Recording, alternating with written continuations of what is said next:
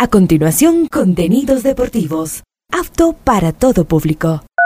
A esta hora, Ondas Cañaris, su radio universitaria católica, presenta Onda Deportiva, con toda la información local, nacional e internacional de los deportes. Comenzamos.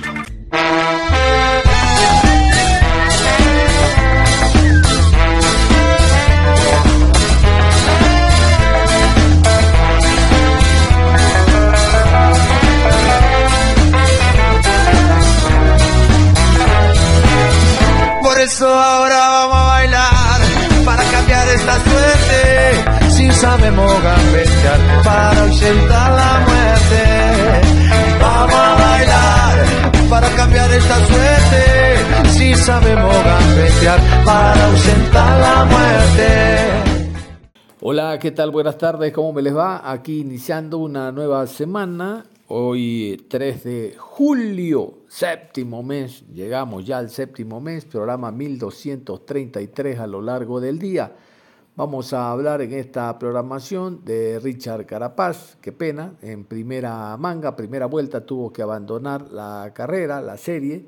Eh, y en la mañana ya habíamos hablado de Morales, hoy vamos a hablar del otro representante ecuatoriano, el otro deportista, Richard Carapaz en la disciplina de ciclismo. Vamos a hablar de la Copa Libertadores Sub-20 ganó Independiente del Valle 3 por 1 a Cerro Porteño. Va a jugar este miércoles a las 14 horas. Vamos a hablar también de la Copa de Oro. Muy buenos resultados contra todo pronóstico. Se quedó la selección de Honduras después de ganar, ya que México cayó derrotado ante Qatar. Uy, hay un tema tremendo allá dudan de la actuación de México, sobre todo por poner algunos suplentes. La victoria de México le daba la clasificación a la selección de Honduras. En la segunda media hora vamos a hablar del Deportivo Cuenca. Cuenca, al igual que Barcelona, MLE, Técnico, Muchurruna, Gualaceo, Guayaquil City, está trabajando, por lo menos es lo que uno conoce a través de los distintos portales. ¿no? Aucas anunció el 10 de julio y así por el estilo. Y vamos a hablar también de la primera vez. Finalizó la primera etapa el día de ayer domingo. Se juega inmediatamente la segunda a partir de mm, mañana pasado y el próximo jueves. Por lo tanto, será importante hablar de la primera categoría B. Algunos jugadores interesantes hay allá y no creo que sean tan caros como los extranjeros como para echarles mano.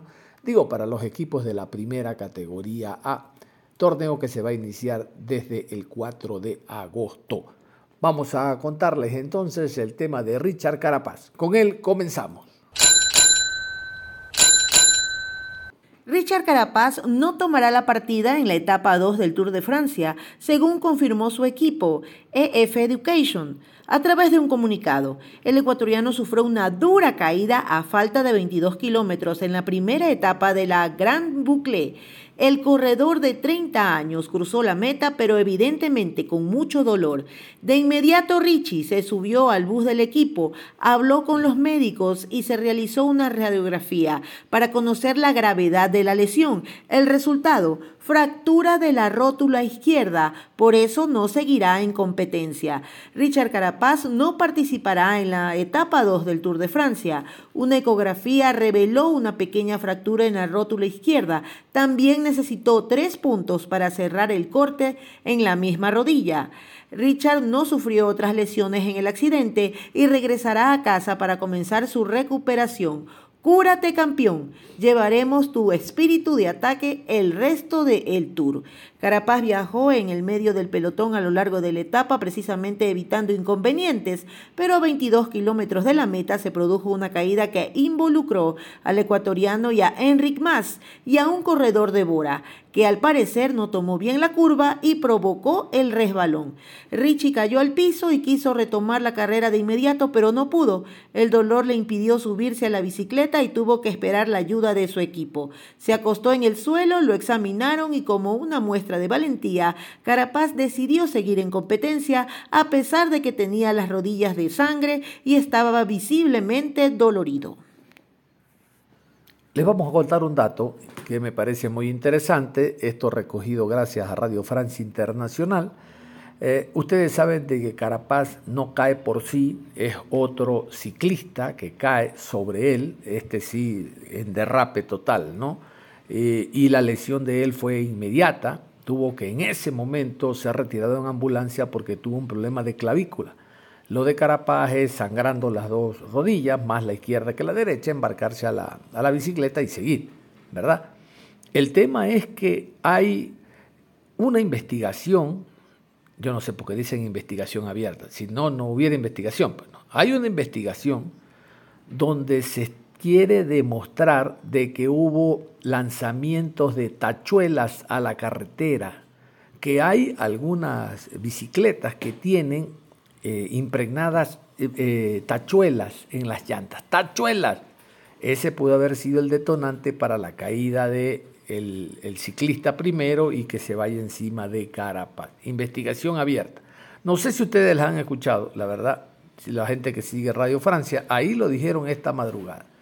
Me olvidaba de ese detalle. Y vamos a continuación con las palabras de Carapaz. Esto puso en sus redes sociales, en la cuenta del equipo que lo patrocina.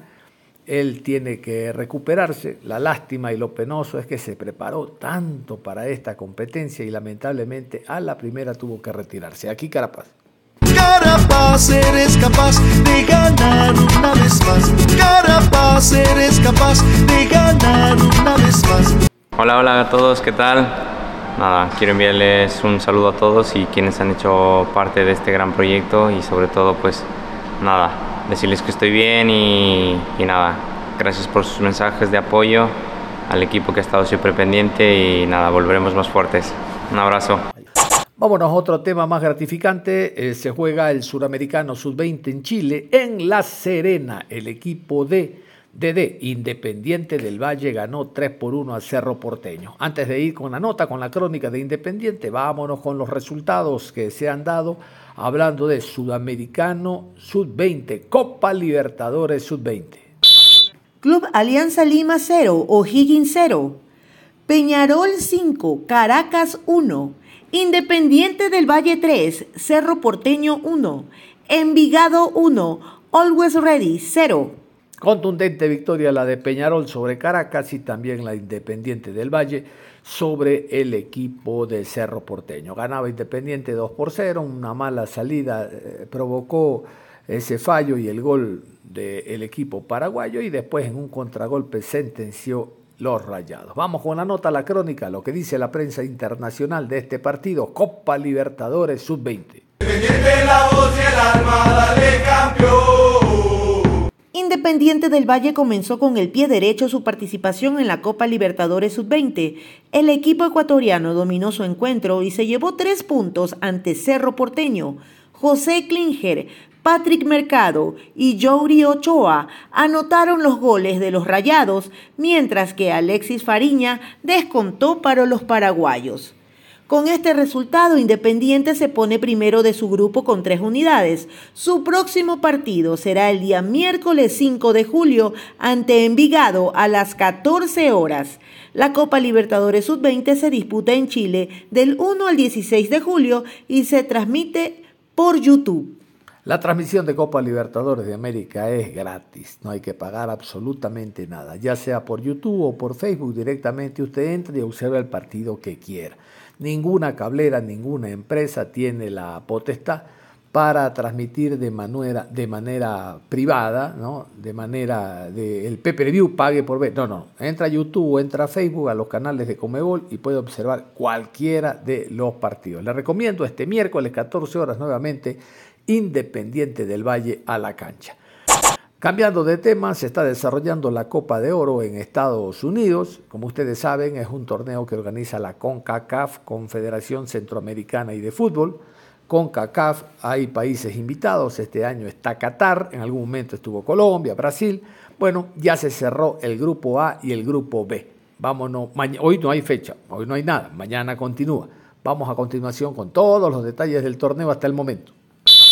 Este domingo los grupos A y B de la Copa Oro 2023 terminaron su acción en la primera ronda del certamen mientras la disputa de la tercera jornada continúa. Honduras, pese a ganarle 2 a 1 a Haití en la última fecha, quedó eliminada y no avanzó a los cuartos de final de la máxima competencia de CONCACAF, al ostentar una peor diferencia de goles que Qatar, con la que igualó en unidades cuatro puntos. Los asiáticos dieron una sorpresa al vencer a México 1 a 0 y con ello lograron el segundo puesto del grupo B, pues su diferencia de goles quedó en cero, mientras que la de Honduras en menos 3, consecuente a la goleada en su debut de 4 a 0 ante el tricolor, los aztecas quedaron líderes con seis puntos. Vamos a continuación con este despacho que nos llega desde Honduras, periodista hondureño Juan José Rodríguez hablando de lo que ha significado la eliminación. Después de ganar Haití, lamentablemente nadie contaba con la derrota de México ante Qatar. Aquí el informe.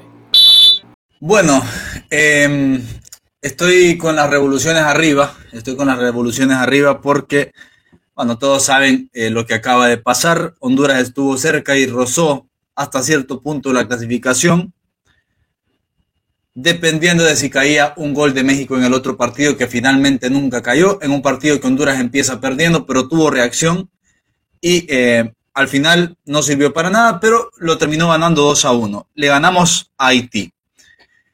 Eh, Honduras queda fuera de una nueva Copa Oro, esa suele ser la tendencia en las últimas Copas Oro, em, de Pinto para acá, de Jorge Luis Pinto para acá, se, se quedó fuera de la mayoría de, torneos eh, de, Copa Oro, así que empezamos a ver también una tendencia que viene a la baja en el nivel y en la calidad del fútbol hondureño y que antes no se reflejaba en la selección porque teníamos jugadores en el extranjero que solucionaban, pero que ya se empieza a reflejar. Que nuestra liga era malita ya lo sabíamos, pero antes la selección sacaba la cara.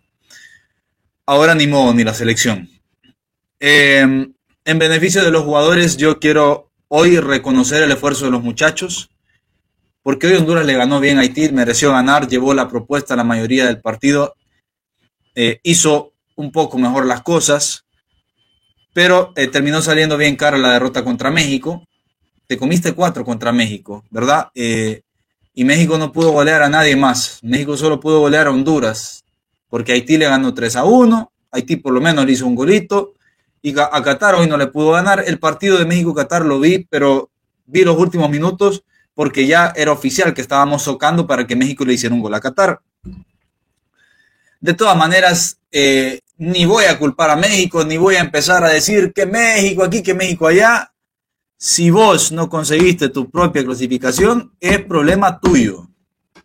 Simple y sencillo. Si vos te comiste cuatro en el primer partido, y quedaste fuera por diferencia de goles, es problema tuyo. Nada de andar culpando a los demás. Si vos estabas ahí con calculadora socando en otro partido porque otro equipo hiciera gol, es problema tuyo y a ese problema vos te metiste. Nosotros nos metimos este problema y eh, no hay nadie a quien más culpar que a nosotros mismos. Lamentablemente. Ahora, hoy Honduras hizo bien las cosas, o por lo menos mejor que Haití. Eh, hoy fue un partido en el que hay que, como les digo, reconocer, al menos yo entiendo que hay mucho fastidio y hay muchas ganas de destrozar todo lo que tenga que ver con fútbol y con selección hondureña, pero quiero ser, eh, quiero ser justo en el análisis. Reitero, hoy Honduras mereció ganar ese partido. Eh, sacando los primeros minutos en los que Haití se pone adelante en el marcador, me sorprendió la, actitud a la baja de Haití después del primer gol, me sorprendió sobremanera cómo Honduras reaccionó y después fue volteando el juego a favor de sus intereses. Honduras reacciona muy bien después del gol de los haitianos y eventualmente se termina encontrando con el empate con un muy buen centro de Milo Núñez y un muy buen cabezazo de Jerry Benston. Muy bueno lo de los dos. Pocas veces eh, manda centros de esa calidad Milo Núñez. Pocas veces. Esta vez lo mandó porque el otro día contra Qatar agarró muy bien la banda en varias jugadas, pero no podía mandar bien al centro. Esta vez sí mandó bien al centro Maylor Núñez. Y bueno, lo de Jerry sí es una virtud que él tiene, el cabezazo, cabecea muy bien. Y después vendría el, el 2 a 1 de Honduras en la segunda parte, que yo quiero ponderar la pedazo, la semejante bola que le pone Jorge Álvarez a José Mario Pinto para que José Mario, que fue uno de los mejores de la cancha, definiera como definió y pusiera el 2 a 1. Lo de Jorge Álvarez y lo de José Mario eh, hoy es también de aplaudir. En momentos del partido, solo para destacar, Honduras jugaba 3-4-3. Eh, con José Mario y Jorge Álvarez con libertades más adelantaditos y eh, con Maylor y Elvir proyectándose bastante al ataque. No fue malo lo de Honduras hoy, reitero. Eh, lo de Honduras hoy fue bastante decente, bastante bueno. Pero no alcanzó porque siempre con nuestras limitaciones, ¿verdad? Pero como la vara está muy abajo, hoy toca decir que lo de Honduras fue muy bueno. Eh, pero como les digo, vos no puedes abrir un torneo de estos comiéndote cuatro goles, porque ah, es bien difícil que no te lo hagan pagar. Es bien difícil no terminar pagando la factura de los cuatro goles. Después empezamos a socar porque México le hicieron gol a Qatar, que no vino. La verdad, el partido ese, tengo que ver el resumen por lo menos. Me parece súper sorprendente, súper sorprendente que esta Qatar malita, porque esta Qatar es malita, como la vi, le, le terminara ganando a México aunque México haya puesto un equipo alterno, México suplentes le tenían que ganar a Qatar. Es por lo menos sorprendente que Qatar le haya ganado a México. Eh, pero bueno, eh, ni modo. Es lo que es. Y Honduras, reitero, sigue cosechando lo que siembra. Honduras no le puede echar la culpa a nadie. Honduras está merecidamente fuera de la Copa Oro. Merecidamente fuera de la Copa Oro. Incluso hoy hay una falta penal que tuvo que, que tuvieron que darle un penal a Haití, que el árbitro no quiso verla, no quiso ir al bar o no la vio, yo qué sé. Pero yo estaba viendo desde el partido y decía, pucha, Calleja vive, porque era penal para Honduras, eh, en un estadio que dicho sea de paso, estaba lleno de hondureños. Hay que felicitar a los hondureños en Charlotte hoy realmente, porque no es fácil ir a ver esta selección que no genera nada, en el momento que venimos viviendo y estar ahí con fidelidad, con lealtad y hacerle sentir a nuestros muchachos que eran locales a muchos kilómetros de casa, porque Honduras fue local hoy, y empujar y alentar a pesar de todo. Aplausos para la gente también. Para la catrachada en Estados Unidos, mi respeto. Ustedes sí se merecen una gran selección. Así que bueno, ni modo. Es lo que es. Seguramente habrá nuevo técnico, seguramente. Eso lo decidirán los que mandan, nuestros ilustres dirigentes, pero yo creo que así será, ¿verdad? Y tampoco crean que esto se resuelve solo con sacar y poner un entrenador, ¿verdad? Pero sí creo que va a haber un nuevo director técnico en los próximos días. Decepcionado, molesto el periodista, ¿no? Sobre todo molestia, a pesar de ganar no se obtiene la clasificación. Bueno, vámonos ahora al tema de México. México ganó sus dos primeros partidos, este de acá misteriosamente. Lo pierde ante la selección de Qatar. Malestar hay de seguro en la hinchada por cómo se pierde este partido, al margen de que se está clasificado para la siguiente ronda. Aquí la nota.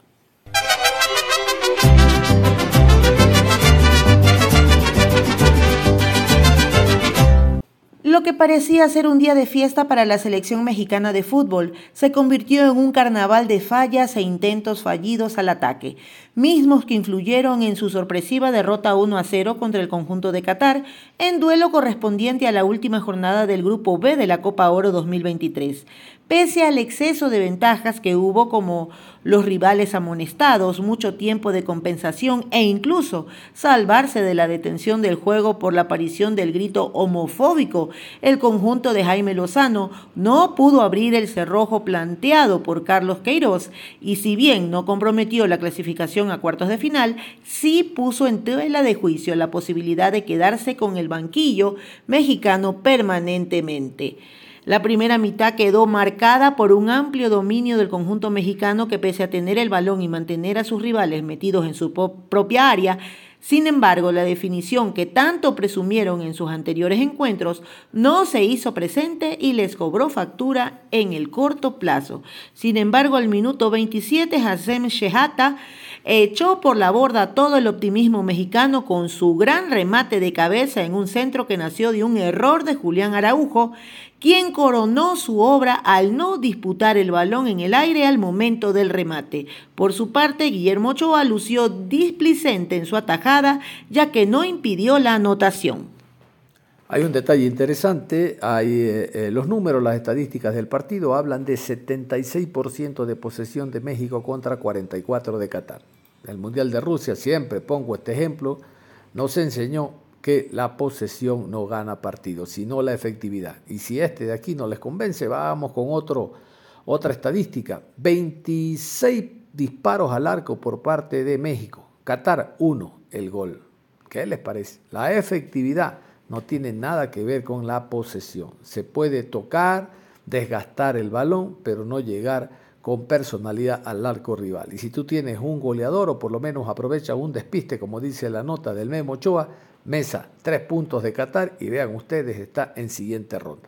Vámonos con, con, este despacho que nos llega también sobre lo que fue el México 0, Qatar 1.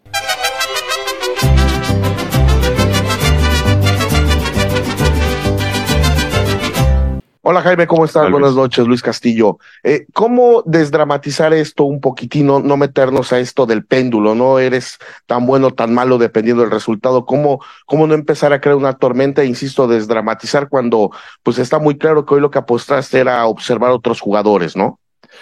Híjole, sí, sí, era, era ver, ver otros jugadores, dar descanso, eh, cuidar también algunas tarjetas que teníamos, pero pues es que el partido fue muy extraño. La verdad que me siento triste por el gran ambiente que, que se había generado, la expectativa que, que generamos a, a, toda la afición que, que, hoy vino a apoyarnos.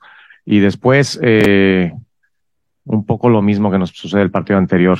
Eh, Qatar, esto ha sido todo el torneo, yéndose al frente siempre, siendo muy contundente porque llega poco, pero, pero anota.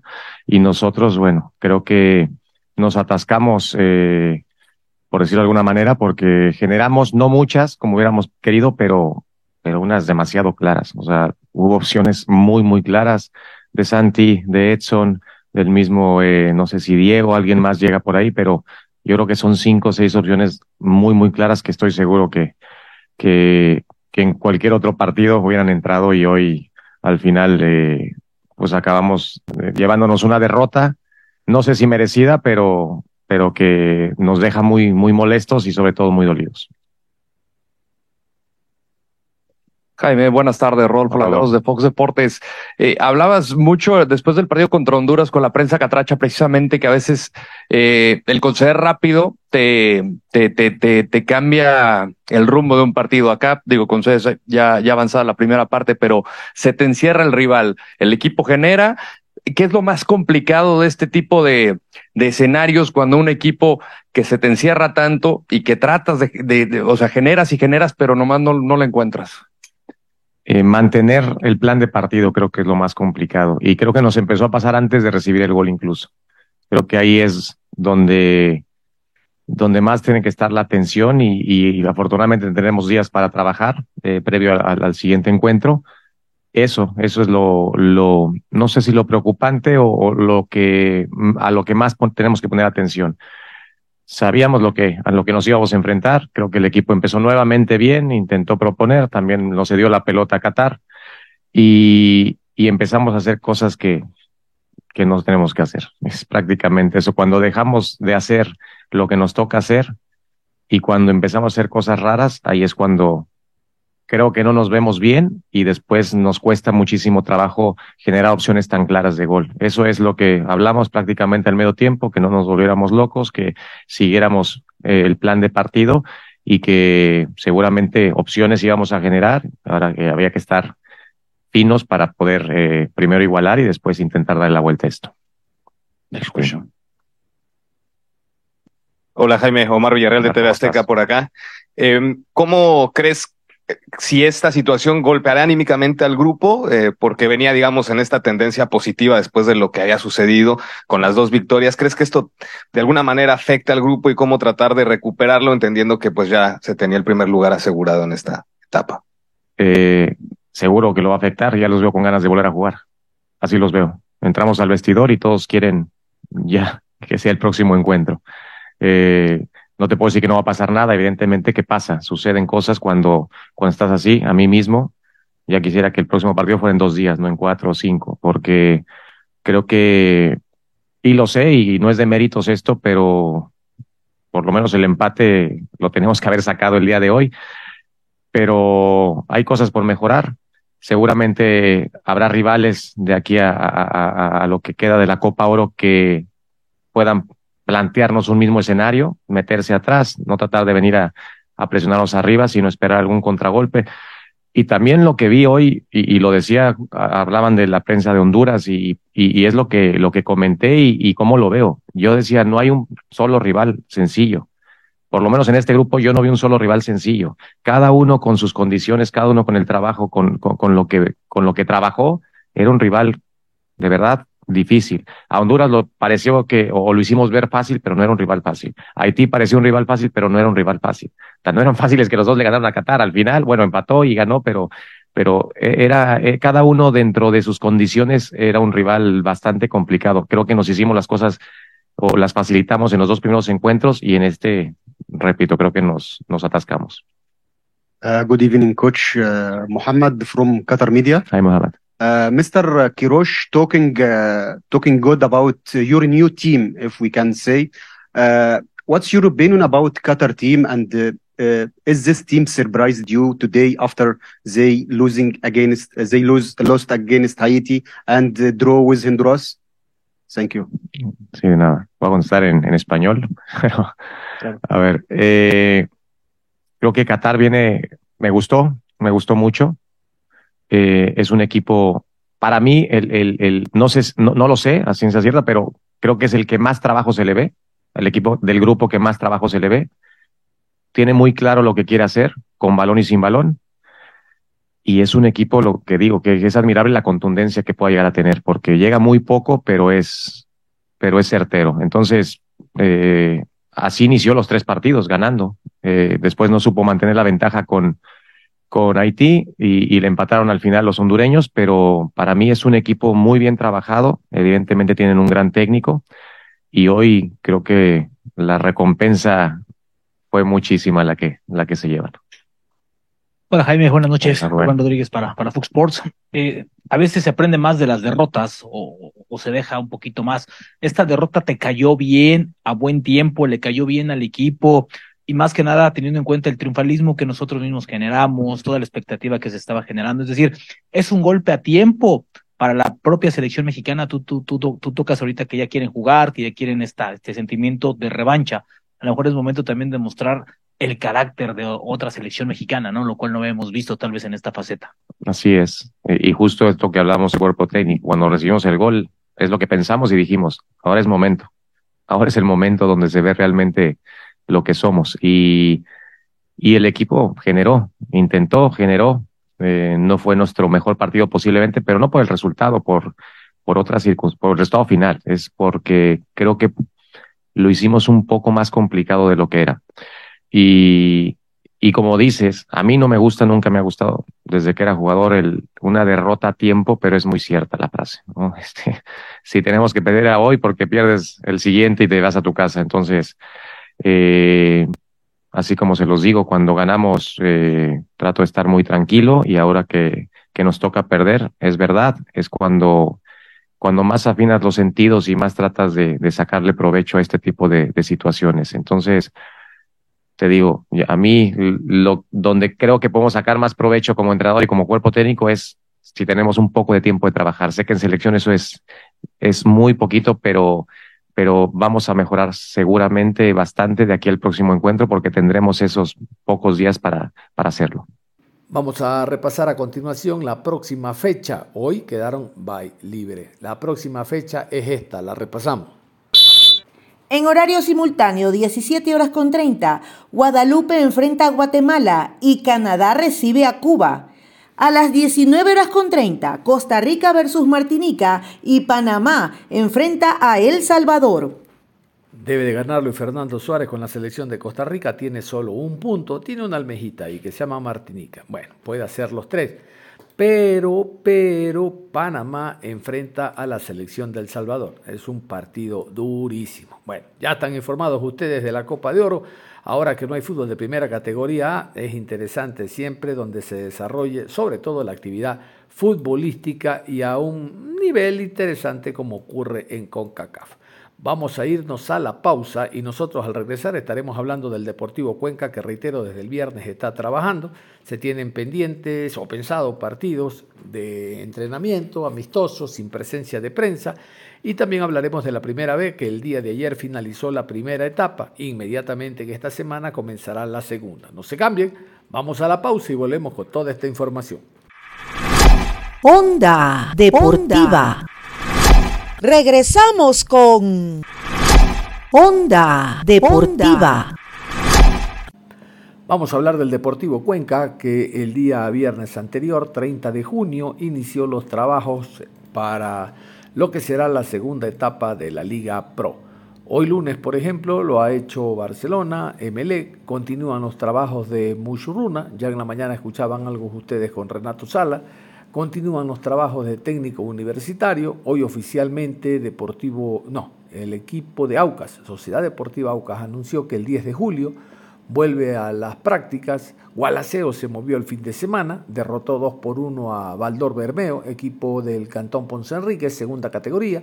Lo interesante es que se mueven los clubes, incorporan jugadores, otros se van. Gualaceo ya ha anunciado a los dos extranjeros, sin nombre, pero las posiciones ya se conocen que vienen a reforzar el equipo para la siguiente fase.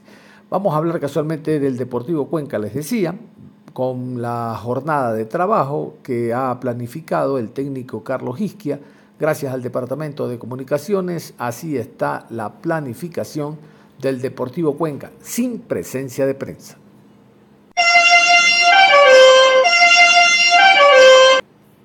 Hoy lunes en la mañana el primer turno fue de gimnasio.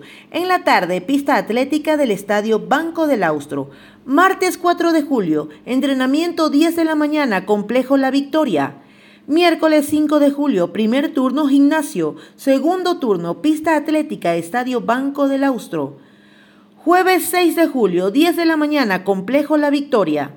Viernes 7 de julio, 10 de la mañana, complejo La Victoria. Sábado 8 de julio, entrenamiento complejo La Victoria, 10 de la mañana. La dirección deportiva en coordinación con el cuerpo técnico esperan confirmar entrenamientos de fútbol para los días sábado 15, jueves 20 y sábado 29 de julio con equipos de la Serie A de la región, cotejos que se desarrollarán a puerta cerrada.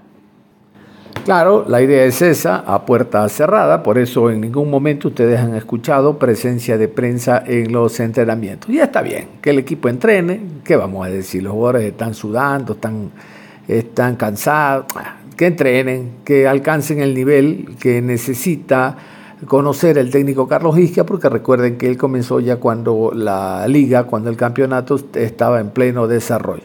La presencia de la prensa por ahí nos estamos manejando con el excelente trabajo que hace don Jorge Verdugo, Coco Verdugo, que nos envía notas precisamente en el chat de periodistas para hacerles trascendente a ustedes y estén al día conociendo lo que hacen los jugadores, ya en la parte individual, porque en general están entrenando y alcanzando, reitero, el nivel, el sistema adecuado que quiere Isquia y potencializar en algunas áreas que necesita Deportivo Cuenca. Vámonos con Hamilton Piedra particularmente considero que fue el mejor arquero de esta primera fase. Los números lo dicen, tapó 15 partidos. y Ortiz también tiene 15, por eso es el mejor eh, arquero dentro de la alineación ideal de Liga Pro. Pero hay que destacar que el equipo de Deportivo Cuenca no tiene ni la estructura ni el plantel, peor la defensa que tiene un MLE que está mejor armado. Por eso MLE continúa eh, jugando Copa Sudamericana. Clasificó eh, segundo dentro de su grupo y tendrá que enfrentar a Sporting Cristal, primero en Lima, después en Guayaquil. Pero bueno, esa es otra historia. Vámonos con Hamilton Piedra, el arquero del Deportivo Cuenca, hablando de cómo llegan y los trabajos que realizan pensando en la segunda fase. Ya volviendo a los entrenamientos, empezando la, la pretemporada para, para llegar de buena manera y, a la segunda etapa. Creo que en estos días ha sido de adaptación, ha sido de, menos a más, entonces creo que, que, vamos por buen camino. ¿Cómo le sientes al grupo? ¿Cómo le sientes al, plantel? Muy bien, la verdad, muy bien. El grupo eh, súper motivado, con mucha ilusión de, de, hacer una segunda etapa excelente. Estamos trabajando para eso. Y más lo importante es que terminamos eh, con ganancia la primera etapa, entonces eso nos dio la, la tranquilidad para empezar eh, estos entrenamientos y, y, pensar ya en una segunda etapa para, para cumplir los objetivos. Precisamente, ¿cuál es, cuál es ese objetivo? Eh, no solamente clasificar, sino tratar de, de terminarlo más arriba, ¿no? Sí, obviamente nunca perdemos la ilusión, las ganas de, de, pelear la etapa. Queremos pelear la etapa hasta el final, de conseguir eh, una final. Yo sé que es, es posible, estamos trabajando para eso. Estoy convencido que tenemos equipo, tenemos grupo para, para eso.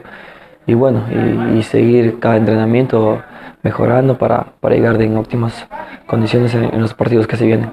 ¿Cuál es la evaluación que hace Hamilton Piedra de, del rendimiento personal en la primera etapa? Bueno, la verdad me quedo tranquilo porque he hecho las cosas de la mejor manera. Sé que puedo dar más, sé que puedo seguir mejorando en lo personal y, y poder ayudar en lo grupal. Creo que, que el camino es este, no hay otro camino, es seguir levantando el nivel, seguir ganando más confianza, adaptándome más a, a todo y, y, bueno, esperemos seguir por esta senda. Francisco Mera, uno de los grandes jugadores que tiene el equipo en la mitad de la cancha, creo yo que con estos días de trabajo el técnico va a observar el buen nivel que posee el jugador y será de seguro titular.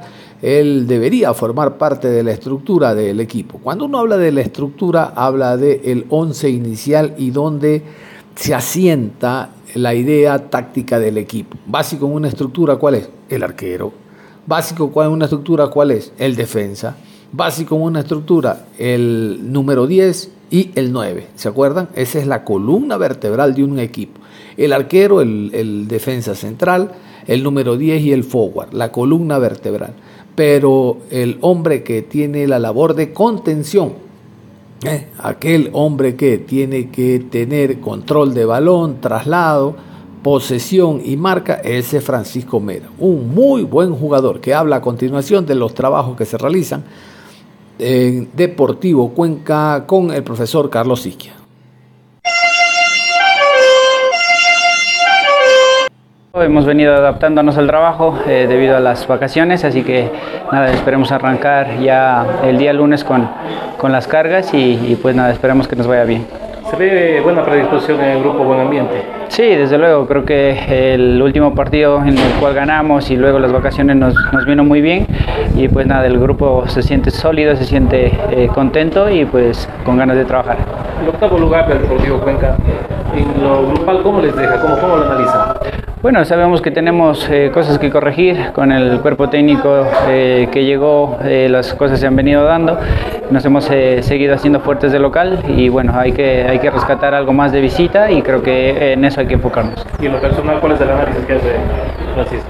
Bueno, creo que en, en, lo personal he venido siendo un poco regular, sabemos que, que tenemos todavía que mejorar mucho, pero me siento contento, no tranquilo, pero me siento contento del, del desempeño que he tenido. En lo grupal, ¿cuál sería el objetivo? El objetivo creo que viene siendo el, el que siempre nos hemos plasmado, tratar de, de, meter a Deportivo Cuenca en una Copa Internacional y esperar poderle dar esa alegría a la hinchada. ¿Qué es lo que hay que fortalecer en, estos, en estas semanas de trabajo, en esta semana de paro? Ah, bueno, creo que más que, más que eh, la parte futbolística debemos fortalecer también la parte, eh, la parte física, que creo que los primeros, el primer semestre sí nos costó un poco, pero bueno, al final terminamos bien y creo que eso eh, maquilla un poco de lo que de lo que de lo que nos venía faltando en la parte física. Ronnie Viejo, el defensa central del Deportivo Cuenca, va a hablar a continuación. Tiene que mejorar mucho Viejo, sobre todo en el proceso de relevo y en la ubicación. Tener mayor tranquilidad a la hora de ir a la marca. Un par de penaltis provocó León en esta fase no estuvo muy acertado a la hora del 1 a 1 en algún par de centros y permitió cabezazos de los rivales, tiene, reitero, que trabajar más a fondo y ser el complemento de Duarte y Recalde, los defensas centrales del Deportivo Cuenca cuando se juegue con línea de tres. Lo cierto es que Biojo habló y nos comenta sobre el trabajo que realiza con Deportivo Cuenca y Carlos Isquia.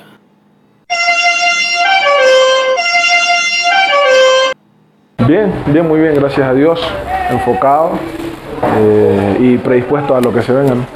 ¿Cuál es la evaluación que hace Ronnie Viejo de, de, lo que fue la primera etapa para, en lo personal? Y pues nada, yo creo que fue una, primera etapa que no comenzó de la mejor manera posible, eh, pero eh, bueno, por ahí con trabajo y esfuerzo creo que se pudo ir mediando de a poco eh, cada cosa que por ahí uno podía mejorar en todo instante. Y bueno, gracias a Dios por ahí se pudo terminar con una regularidad en la primera fase. Estos primeros días de, esta pretemporada eh, se nota trabajo fuerte, pero también hay predisposición del grupo, hay ánimo del grupo para, para afrontar eh, lo que se viene en cuanto a esta planificación de trabajo. Sí, el, tema, el tema este de ahora estar en, en, pretemporada y por ahí tener un parate de un mes, eh, creo que a nosotros nos sirve muchísimo para recomenzar, reordenar ideas, eh, tanto en, en los temas tácticos como en el tema físico. Y bueno, gracias a Dios hoy en día los compañeros tienen bastante predisposición y, bueno, por ahí podemos disfrutar mucho más de, esto hermoso que es el fútbol día a día. ¿Cuál es el objetivo grupal para esta segunda, para esta segunda etapa? Eh, lo más importante en sí es eh, ser competitivo en todo momento. bueno, por ahí, como si bien es cierto, los primeros partidos por ahí nos costó un poco en sí, tanto de visita como, como de local. Eh, pero bueno, ahora eh, gracias a Dios tenemos esta oportunidad de, poder reivindicarnos eh, y poder trabajar de la mejor forma posible en este, en este mes que queda y, poder llegar de la mejor forma posible a la primera etapa para ser lo mayormente competitivo y, llegar lo más lejos posible en la tabla. ¿Les deja satisfechos del octavo lugar hasta el momento? y bueno, siempre yo, y al menos con lo que he hablado, siempre consideramos de que tenemos esa sensación de que por ahí pudimos haber hecho eh, mejor las cosas, ¿no? Pudimos haber sacado mejores puntos. Por ahí tuvimos partidos donde por el cual, eh, si bien es cierto, eh, no nos fue tan bien, tuvimos la posibilidad de sumar. Y bueno, yo creo que en general hemos pensado de que por ahí se pudo haber hecho más. sin embargo, estar dentro de los ocho, obviamente que por ahí no nos deja satisfechos, pero sí convencido de que podemos conseguir más. Sus comentarios, opiniones y más al celular deportivo 098 13 10 681 098 13 10 681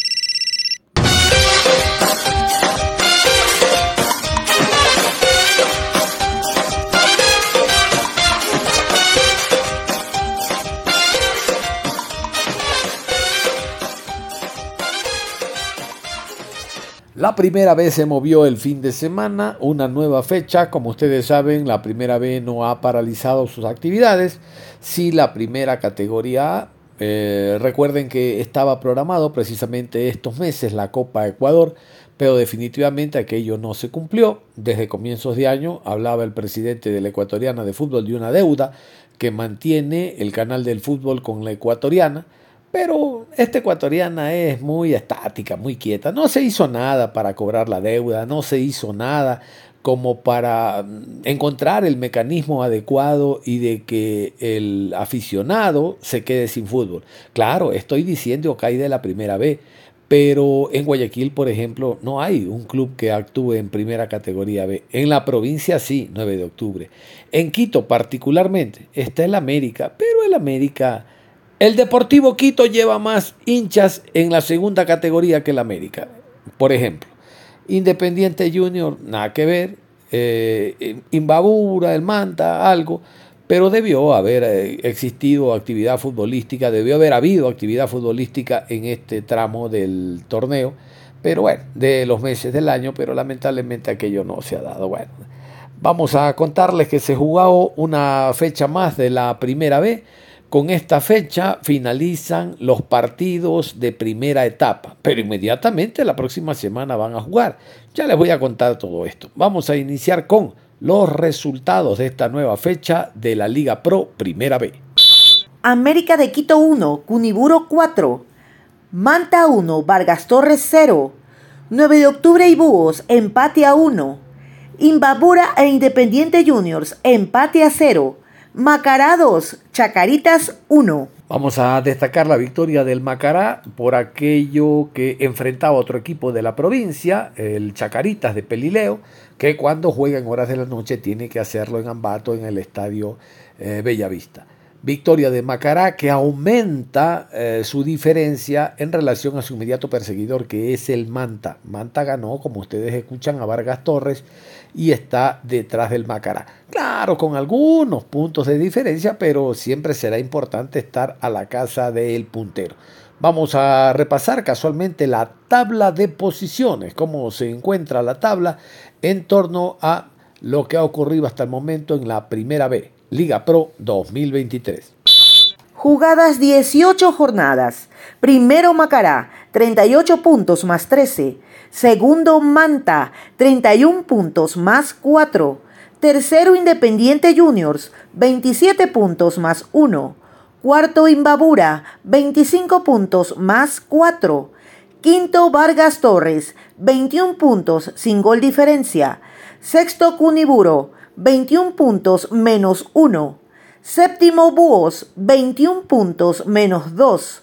Octavo Chacaritas, 19 puntos menos 4. Noveno América de Quito, 19 puntos menos 12. Décimo 9 de octubre, 17 puntos menos 3. Ahí están los números, ¿no? Muy lejos, 9 de octubre, muy lejos, muy, muy, muy lejos. Eh, debe mejorar, pero totalmente su campaña, si no, por ahí mismo lo está esperando la segunda categoría, por ahí mismo, y el Chacarita es otro, deben de mejorar, hay que hacer una inversión en el equipo. Se ha intentado cambiando al técnico, eh, que darle ideas como para que el equipo mejore, pero no, esto también es de jugadores. Bueno, eh, Manta detrás de, de, ¿cómo es? de Macará, como decíamos, Macará todavía mantiene una distancia muy importante. Vámonos con la próxima fecha. La próxima fecha está llena de encuentros que se van a jugar, sobre todo en horas de la noche. Vamos a escuchar los partidos, los enfrentamientos ya en esta semana. 9 de octubre recibe a Manta. Chacarita se enfrenta a América de Quito. Macará versus Imbabura. Vargas Torres versus Búhos. Y Cuniburo recibe a Independiente Juniors. Vamos a hablar casualmente del último partido, el partido que cerró la fecha número 18 de la Liga Pro Primera B en el Estadio Bellavista con victoria de Macará ante el equipo de Chacarita. Macará de Ambato, Chacarita de Pelileo, dos equipos del Tunguragua, donde el pronóstico siempre resulta difícil por ser dos equipos de una misma plaza. Destacar la muy buena presencia de público que hubo en el escenario deportivo. Macará ganaba el primer tiempo 2 a 0, en el segundo llega el descuento. Al margen de aquello, quiero destacar la ventaja que tiene numérica en cuanto a puntos de diferencia entre el primero y el segundo, hablando de Macará primero y el equipo del Manta en segundo lugar. Después de eh, Robledo, el técnico que inició, vean ustedes, el asistente técnico Borifiallo se quedó junto a Lupino y está haciendo un gran trabajo. Borifiallo tuvo que cumplir la suspensión, recordarán a ustedes, en ese partido que junto a Héctor Lautaro Chiriboga agredieron al árbitro Caja. Bueno, en menor escala a Fiallos ya cumplió y ahora dirige desde la banca. Bien por el Macará, que está haciendo todos los méritos para retornar a primera categoría. Vamos a continuación con los detalles de este partido que, reitero, cerró la decimoctava fecha Liga Pro Primera B. ¡Que viva el Macará! ¡Que viva el Macará! El ídolo de Ambato en el primer tiempo dominó y se despachó con un 2 a 0. En la segunda parte se complicó pero terminó ganando 2 a 1 con toque de drama. Su goleador, Facu, facturó. Macará tuvo un inicio arrollador. Los celestes salieron con todo y generaron peligro constante en el área rival. A pesar de varios tiros que apuntaban directo a las redes, el portero Ángel Ibáñez se mantuvo firme y bloqueó cada intento. El gol parecía esquivo, pero era solo una cuestión de tiempo. A los 43 minutos, John Mil Delgado apareció con un potente disparo que finalmente abrió el marcador. Y solo cinco minutos más tarde, en el tiempo de descuento, Facundo Callejo, el goleador del equipo, anotó un golazo espectacular al rematar de primera, llevando el resultado 2 a 0 al finalizar el primer tiempo. Al inicio del segundo tiempo, en los 50 minutos, Chacaritas encontró una oportunidad y descontó. Kevin Valencia centró el balón para que Damián Villalba, con un certero remate, pusiera el marcador 2 a 1. Desatando el drama en el encuentro, el gol fue un impulso para Chacaritas, que estuvo a punto de igualar el marcador al minuto siguiente. Sin embargo, Macará reaccionó y a los 63 minutos, Jan Peña cabeció con gran fuerza, pero el travesaño le negó el gol. El Chaca no renunció y en el último cuarto de hora también estrelló el esférico en el vertical. Con ida y vuelta, el partido terminó 2-1 a favor de la Azul Celeste. Este partido fue el segundo enfrentamiento oficial entre Macará y Chacaritas en la Liga Pro Serie B.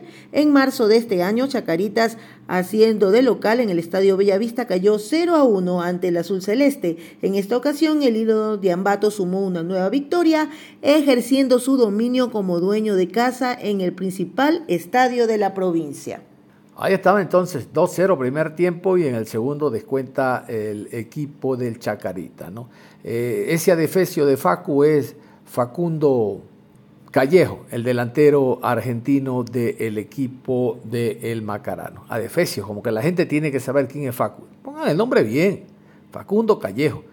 Esta semana se define la situación del jugador. Aparentemente todo indica que jugará hasta fin de año porque siendo goleador y marcando diferencia, ya lo querían, todos los equipos del país lo querían. El primero Liga, que no tiene delantero, y Liga anda atrás de un delantero. Ellos no ni producen ni observan, copian.